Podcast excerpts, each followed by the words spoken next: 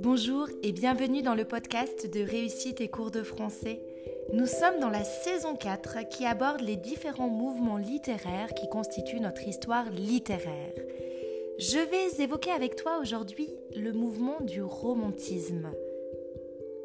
Dans quelle période se situe ce mouvement littéraire? Le romantisme, c'est un mouvement littéraire et culturel européen qui se déploie dans la première moitié du 19e siècle. Les auteurs romantiques se libèrent des contraintes du classicisme. Si cela t'intéresse, tu peux écouter l'épisode 4 de la saison 4 en date du 30 janvier dans lequel j'évoque le classicisme. Et les auteurs romantiques s'intéressent à leur moi et à l'histoire contemporaine. Le mouvement se crée après l'héroïsme de Napoléon pendant la Restauration, euh, qui est un moment de l'histoire où le conservatisme moral et social se double d'une politique favorable aux affaires, si bien que les dirigeants étaient bien souvent de nouveaux riches, euh, volontiers arrogants.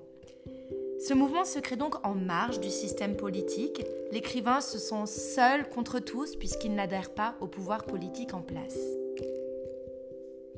Qui sont les auteurs et les œuvres représentatives de ce mouvement Commençons par évoquer l'œuvre de Chateaubriand René en 1802.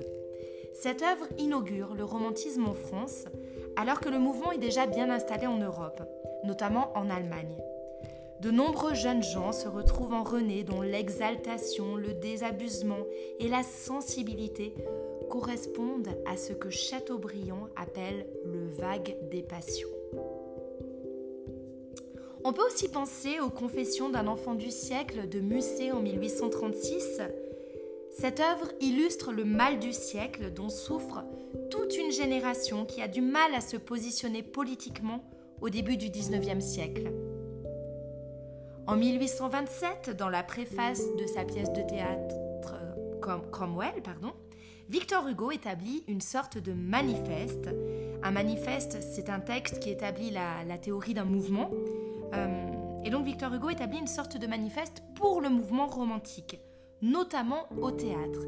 Il invente un nouveau genre, le drame romantique, et il préconise un nouveau mode d'écriture avec le mélange des registres et surtout le refus des règles classiques. Seul compte la vraisemblance. En 1830, la bataille d'Hernani est un moment crucial de l'époque romantique.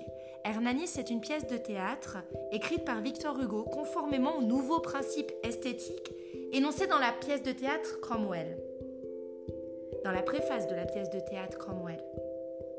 La première représentation de la pièce voit s'affronter ceux qui soutiennent Victor Hugo, comme Gérard de Nerval ou Théophile Gautier, et ses adversaires qui, eux, sont marqués par le conservatisme littéraire. On les appelle les néoclassiques. Euh, ce sont des auteurs qui ne font que plagier les textes de Corneille et de Racine, célèbres, auteurs euh, classiques du, XVIIe siècle. Le triomphe d'Hugo marque le moment de renversement, la victoire du romantisme autour de Victor Hugo, qui est alors consacré chef de file des romantiques. Quelles sont les principales idées de ce mouvement? Les auteurs romantiques ont pour thème majeur la volonté de parler de soi, de se replier sur soi-même. Les romantiques restent cependant attentifs à l'histoire contemporaine, mais ils sont pour la plupart euh, sentis, ils se sentent mis à l'écart des événements essentiels que la France connaissait. Et c'est justement ce qui va créer le fameux mal du siècle, qui finalement est fait d'une impuissance à imposer des valeurs authentiques dans une société dominée par l'argent. Le mouvement romantique affirme la primauté de l'émotion sur l'intellectuel et la profonde poésie de la vie. Les romantiques portent leur attention sur l'individu, ils euh, recherchent aussi le dépaysement spatial et développent un goût euh, marqué pour euh, l'exotisme, pour les contrées lointaines. ils développent également un goût pour le temporel, un goût pour l'histoire. Euh, un goût pour le social, avec un intérêt pour le peuple que les auteurs romantiques mythifiaient. Il y a également euh, un goût pour le mysticisme qui se développe, pour tout ce qui est religieux, pour tout ce qui est sacré, euh, parce que cela offre un refuge aux auteurs romantiques contre la médiocrité ambiante, contre la médiocrité sociale. Finalement, quelques termes clés pour définir ce mouvement romantique, eh bien l'émotion, l'individu, le goût pour l'exotisme, le goût pour l'histoire, le goût pour le peuple, le goût pour le religieux. Voilà, ce bref exposé sur le mouvement romantique est terminé. Je te donne rendez-vous très bientôt pour un nouveau podcast, pour découvrir un nouveau mouvement littéraire, ou plutôt deux, puisqu'il s'agira euh, la prochaine fois du réalisme et du naturalisme. Et d'ici là, n'oublie pas que la force de la littérature soit avec toi. Bye bye